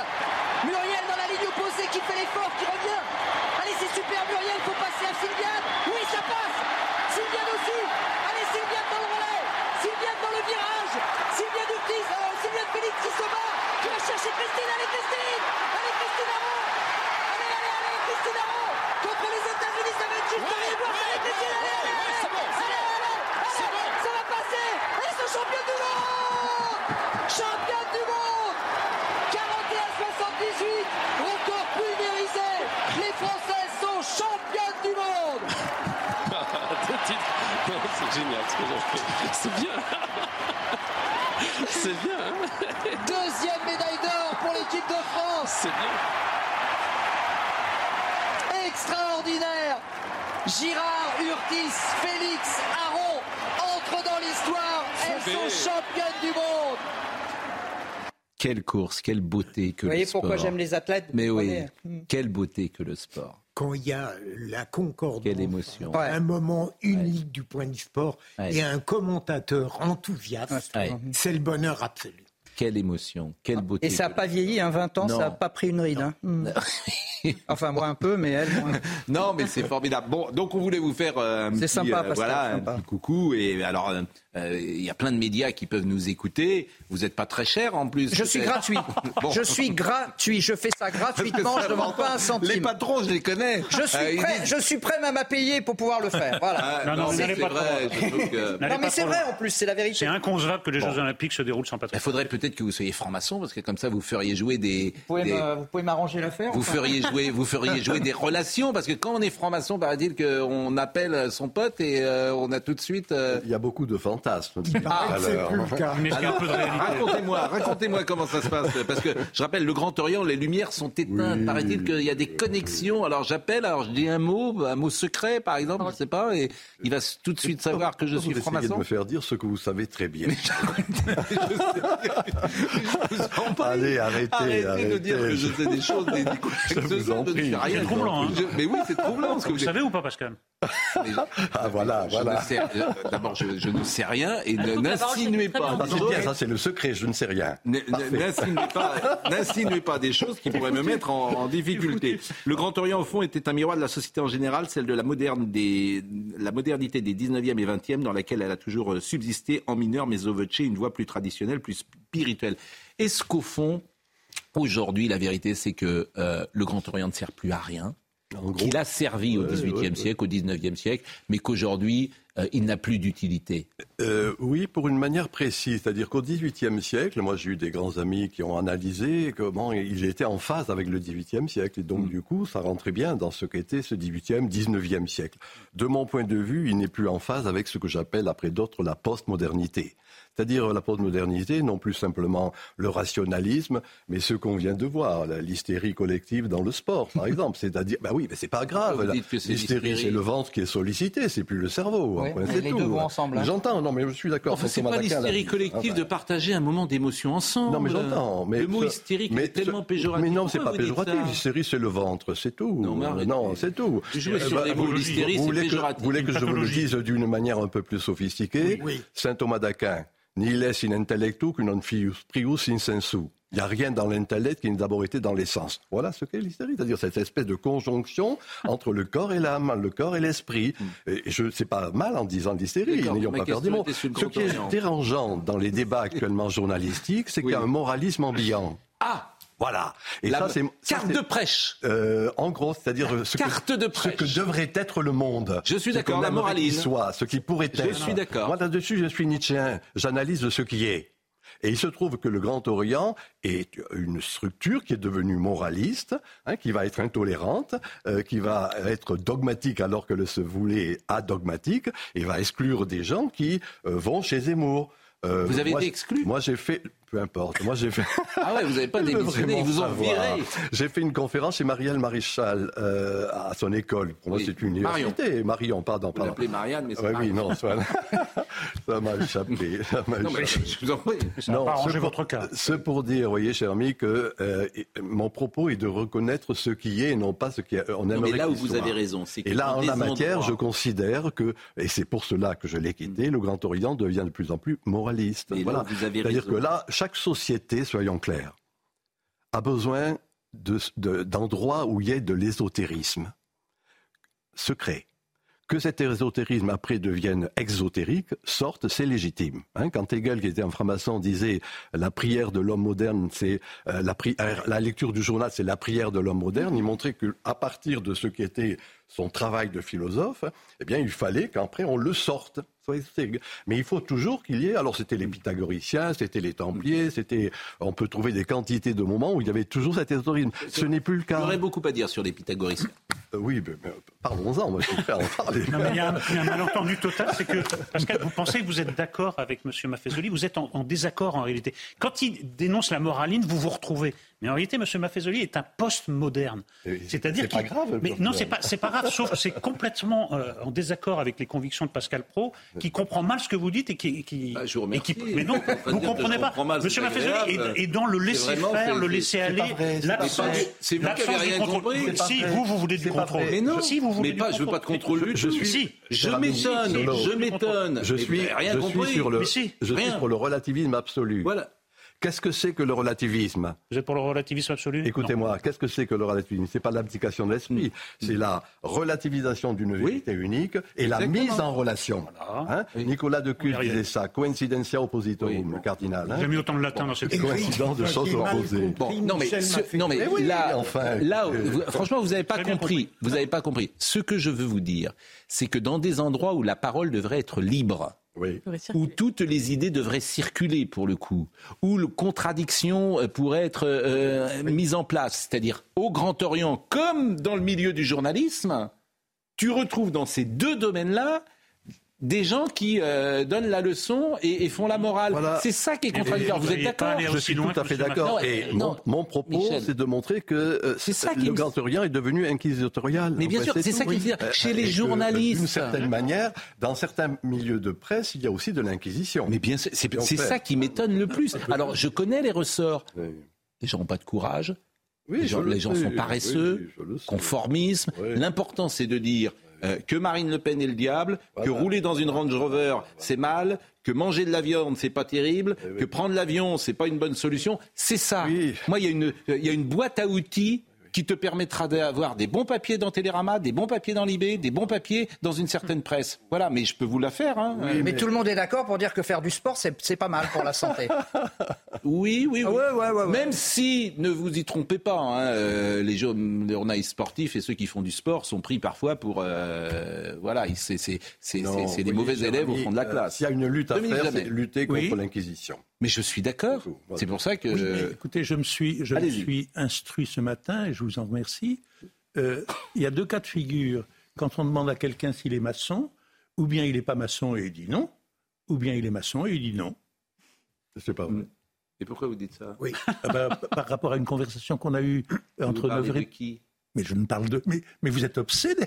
Mais je, ne parle, mais je ne parle de personne. C'est une vérité générale. Oui, mais Quand on demande à quelqu'un Oui. qui est maçon s'il est maçon, Mais il dit non. Quand on demande à quelqu'un qui n'est pas maçon s'il est maçon, il répond non.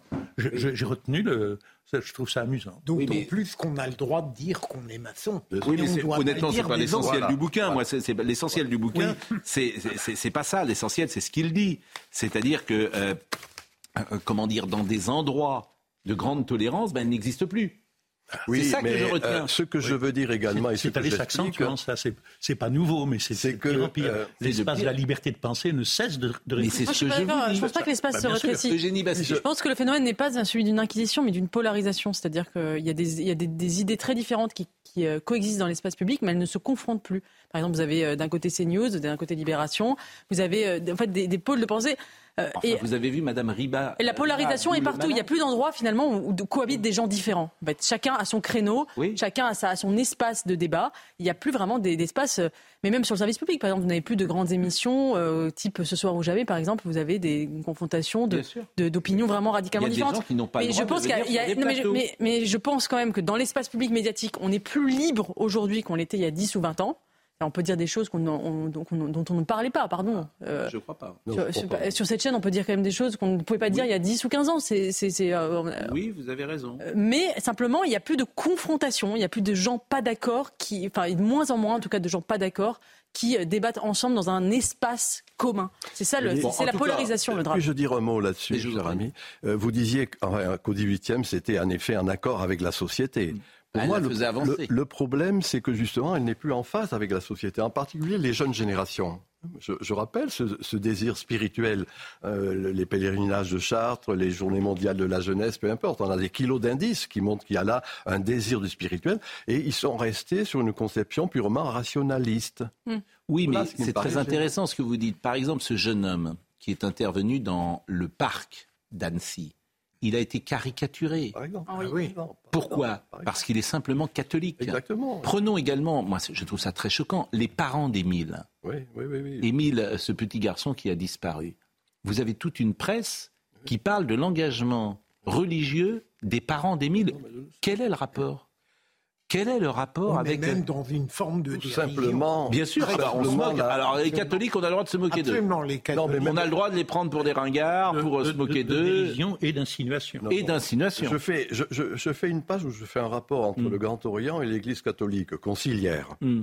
pas traditionnelle, Mm. Qui justement ben, sont restés, ont, ont appliqué les injonctions, par exemple, dans la pseudo-pandémie qui a eu lieu ces trois dernières années, Mm. euh, et d'une manière comme ça, un peu abstraite et euh, euh, très politiste en la matière. Bien sûr. Et alors que ces jeunes générations ne se reconnaissent plus dans ces injonctions. Voilà ce que je veux Oui, dire. alors, et, et- vont, sont- vont insister, je dis, sur une dimension traditionnelle du sacré. Il n'y a, pas- il y a Bon. pas de jeunes francs-maçons, ça n'existe pas. Pardon Des jeunes francs-maçons, en tout cas, moi, j'en ai Alors, jamais, j'en ai jamais dans mon un. livre, madame, que 65% des jeunes francs-maçons qui rentrent à Maçon- au Grand Orient n'arrêtent, arrêtent- arrêtent à- ne terminent pas l'année. Ouais. Vous voyez, donc ça veut dire ce que ça veut dire. Et j'ai un chapitre qui s'appelle 50 nuances de gris.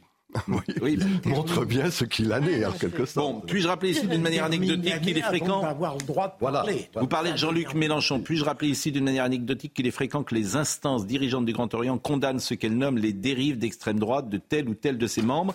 Mais il est également important de noter que Jean-Luc Mélenchon, membre de cette obédience depuis 1983, a été menacé de suspension le 26 octobre 2018 pour ses prises de position que le Conseil de l'ordre a considérées à 30 voix euh, pour, 3 contre, comme contrevenant au respect de la République et d'autres qualificatifs de la même eau.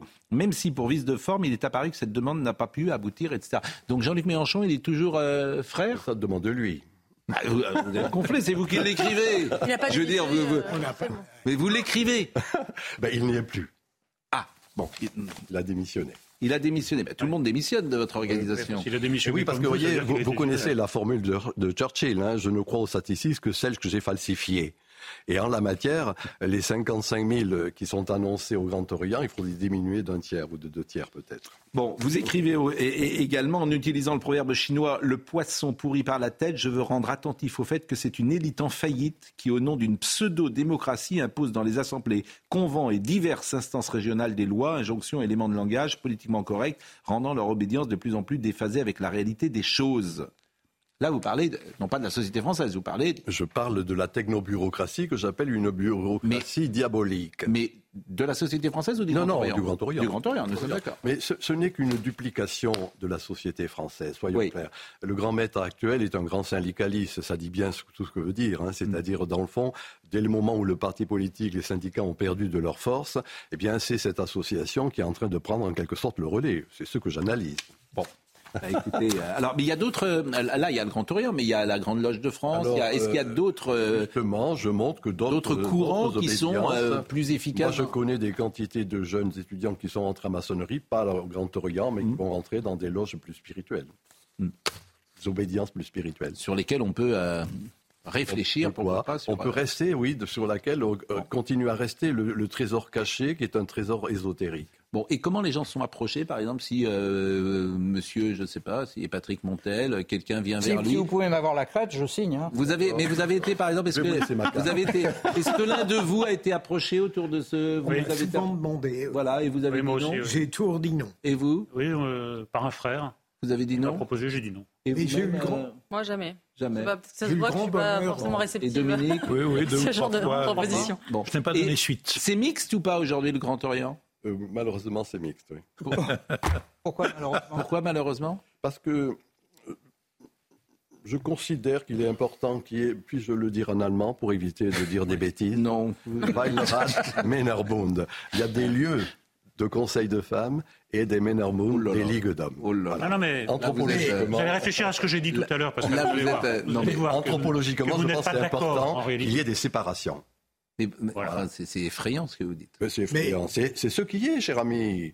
Vous avez compris que je ne dis mais pas ce que être le monde. Mais il a le droit de le penser. euh. Et vous, et vous avez le droit de le penser, mais qu'est-ce qui fait infamant, que hein. ce serait euh, plus efficace si les femmes réfléchissent ensemble et si les hommes réfléchissent ceux qui ensemble existent, cher ami, ceux qui existent. Il y a des, des quantités d'obédience. Dès qu'il y a la possibilité d'un désir, c'est le désordre. Mais voilà. Dès que comment Dès qu'il y a la possibilité d'un désir dans une assemblée Oui. comme la franc-maçonnerie, c'est du désordre. Oui, oui, moi je Non, suis pour le... peut-être parce que vous Voyez, êtes euh, Très enclin euh, Non, mais moi, à j'aime des beaucoup- pulsions. Cher ami, ce que vous venez Moi, de dire. On dit les, on dit j'ai- les sœurs on dit J'ai les- fait beaucoup les Des j'ai fait beaucoup de conférences devant la franc-maçonnerie et j'adore ce, cette tentative désespérée de faire l'humain meilleur qu'il n'est. Voilà, c'est ça qui est dangereux. ce que C'est j'appelais un le- échec à chaque C'est fois. ce que j'appelais le moralisme. Oui, faire l'humain meilleur qu'il est en éliminant les femmes. Ouais, c'est intéressant. Non, mais j'ai pas dit c'est ça. Vous voyez comme il traduit. Non, c'est très intéressant. Vraiment, je- Ça, c'est la c'est un programme qui est Bon, ambitieux. écoutez, en tout cas, mais, non, non, d'abord, on aime vous recevoir. Je vous Vous avez vu que je ne vous ai pas fait parler d'Emmanuel Macron euh, aujourd'hui.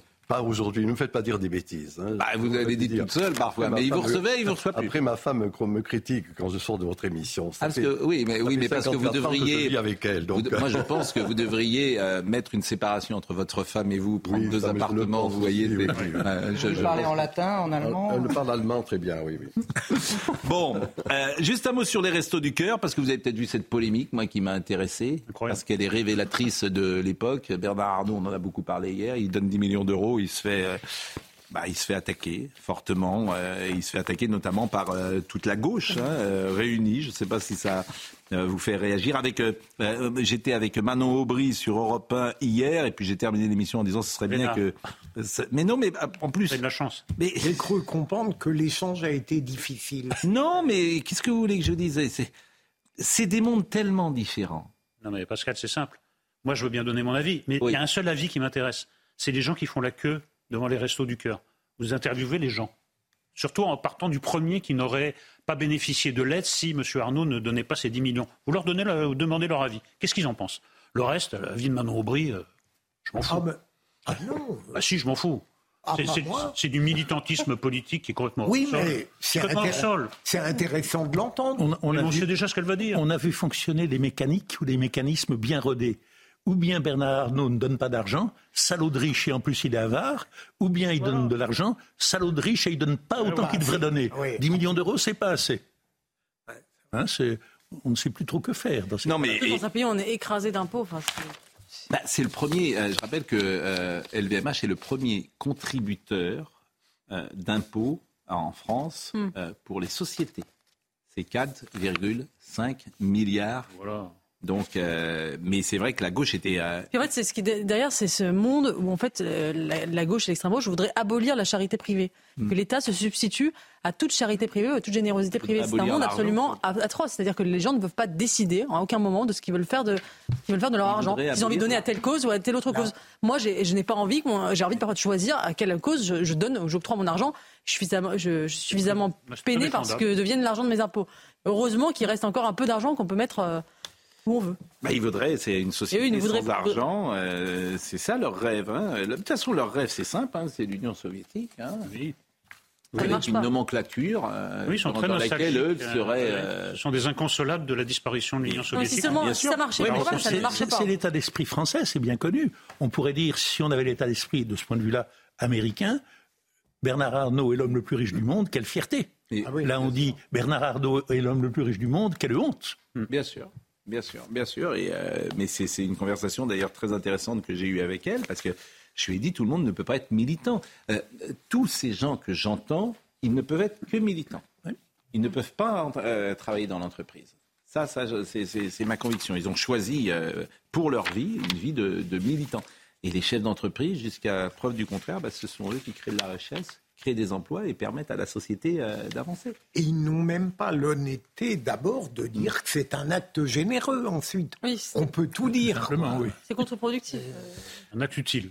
Voilà. Bon, on a fait le tour de toutes les actualités euh, du jour. Il y avait une dernière chose peut-être, c'est cette bataille. Alors vous, ça peut vous intéresser, cette bataille, c'est vrai, contre le franglais ou contre les anglicismes avec... euh, en même temps, alors, est-ce que replay, on peut mettre séance de rattrapage? Je- je- Euh, non, mais moi je suis pour le principe. Maintenant, si c'est pour remplacer replay par quelque chose que les gens ne vont pas utiliser, parce que personne ne va dire séance de rattrapage, il faut faire un effort. Par exemple, divulgacher, voilà, ça c'était une, une bonne, euh, une bonne trouvaille. Pas spoiler, on remplace spoiler par divulgacher. Ça, ça peut entrer. Divulgacher. Ouais. Divulgacher, ça, ça Très vient, ça très belle invention. Non, mais c'est une très belle invention et ça peut marcher. Mais personne ne dira séance de rattrapage pour replay. Il faut faire preuve d'un peu d'inventivité, d'un peu d'efficacité, sinon l'anglais, oui, le mais- franglais plutôt continuera de régner. Oui, mais alors par exemple pour Les Québécois le font. hein. Pour replay, qu'est-ce que vous proposeriez? Parce qu'une fois qu'on a dit ça, faut trouver des, des mots euh, qui remplacent replay. A une académie, je crois. Euh, replay, Oui, mais se, se- euh, se- se pose- se poser la question, c'est refléter la situation. Pourquoi est-ce qu'au XVIIIe, XIXe siècle, tant de gens à travers le monde souhaitaient parler français, aimaient parler français, à cause de l'image, du prestige et de la réalité de la France Pourquoi est-ce qu'à l'heure actuelle, tout le monde truffe son discours de mots anglais? C'est la suprématie anglo-saxonne, C'est plus américaine. facile aussi, peut-être. euh, Oui, mais- alors, il y a, oui, mais c'est un- bon, un il y a choix. best of. C'est un choix. Alors best of, par exemple, c'est facile parce que florilège, c'est un joli mot. Ouais. Très bien, voilà. Voilà, ça c'est bien. Mais cool, c'est pas mal. Cool, c'est entré dans. Ah, cool, c'est rentré dans le. Voilà, c'est entré. Cool, euh, oui, on va pas se battre autour de cool, ça, ça, Bon. ça, ça va. Alors moi, le mot suspense, par exemple, c'est pas un Ah. mot français. Je pensais que c'était un mot français. Suspens. À l'origine, Un oui. suspense. C'est- Alors c'est ça un- devient un coup d'effroi. Non, mais c'est un mot qui a fait un aller-retour. Oh, là, c'est ridicule. Oui, C'est un bah mot qui a fait alors, un aller-retour. À l'origine, Non, c'est français, c'est- c'est- puis ça devient anglais, puis ça redevient français. Alors quel coup d'effroi, Patrick un savoir si vous allez Quel coup d'effroi vous allez avoir votre accréditation. C'est contre-productif. Ça vient de d'où cette liste? Comment? D'où vient cette liste? Bah, euh, cette liste, elle est donnée par la Commission d'enrichissement de la langue française Ah qui a publié au journal officiel une liste d'anglicismes pour lesquels elle propose une adaptation en français. Donc dans la liste proposée par la Commission, le mot suspense devient quel coup d'effroi Quel coup d'effroi. Un coup d'effroi, Patrick. C'est pas sérieux. Bon. Ça marchera pas. Mais euh, c'est vrai que vous, vous étiez, vous exprimiez dans une qualité de français. Oui, euh, parce que j'étais enseignant dans une autre vie. Exactement. Mm. Ouais. Voilà. Vous voulez pas que je vous commente un truc vite fait sur le gaz, là, non? Ça lui manque. Mais vous êtes jeune, hein, vous faites jeune. hein. Je sais pas, mais je suis, je, je suis tellement, je vis tellement ces trucs de l'intérieur Ouais, que Parce qu'aujourd'hui, vous êtes en retraite, disons-le. Ah non, ça c'est, je veux pas Oui, entendre. de- mais non, non, non, non. Vous êtes en retraite pour la sécurité sociale. Oui, pour la Sécu, mais euh, j'ai jamais autant bossé que depuis que je bosse plus. Bah, en même temps, vous étiez à France 2, c'est normal Oui. que euh, vous travaillez plus aujourd'hui. Qu'est-ce qui fait ton papa? Il est journaliste vous à France contre, 2 et ta France maman, elle travaille pas là, non vous plus. avez la dent dure, mon cher Pascal. Mais non, mais c'est vrai que c'est pas les gens les plus, euh, les gens de France Télévisions, c'est pas les gens les plus débordés. Euh, des- des- ils sont- À la fin de l'émission, c'est la roue c'est libre. incroyable. hein. Non, bah, c'est vous qui le dites. Ah non, non, non, arrêtez. non, non, non. Euh, Bon, non, mais euh, vous êtes en retraite pour la sécurité sociale et si vous faites incroyablement jeune, vous n'avez pas cheveux blancs, rien du tout. Oui, j'ai j'ai 29 ans et mais j'ai Mais tout- votre enthousiasme est intact. Oui, parce mais que par parce exemple, que je moi, sur pense- le sport, à un moment, des matchs de foot, je vous assure, j'en avais, euh, voilà. Oui, mais parce que des 0-0, c'est c'est chiant quand même. Mais euh, en athlé, en athlé, il y a, y a une telle chanson de gestes partout dans le stade que vous, forcément vous allez trouver votre bonheur à un moment ou à un Et autre. pourquoi on est si mauvais? On n'est pas mauvais, c'est Bah, juste l'athlé qui est un sport universel. Est-ce que vous connaissez Saint-Kitts et Nevis Est-ce que vous connaissez euh, les Grenadines? Vous le connaissez en partie grâce à l'athlétisme parce qu'ils ramassent des médailles.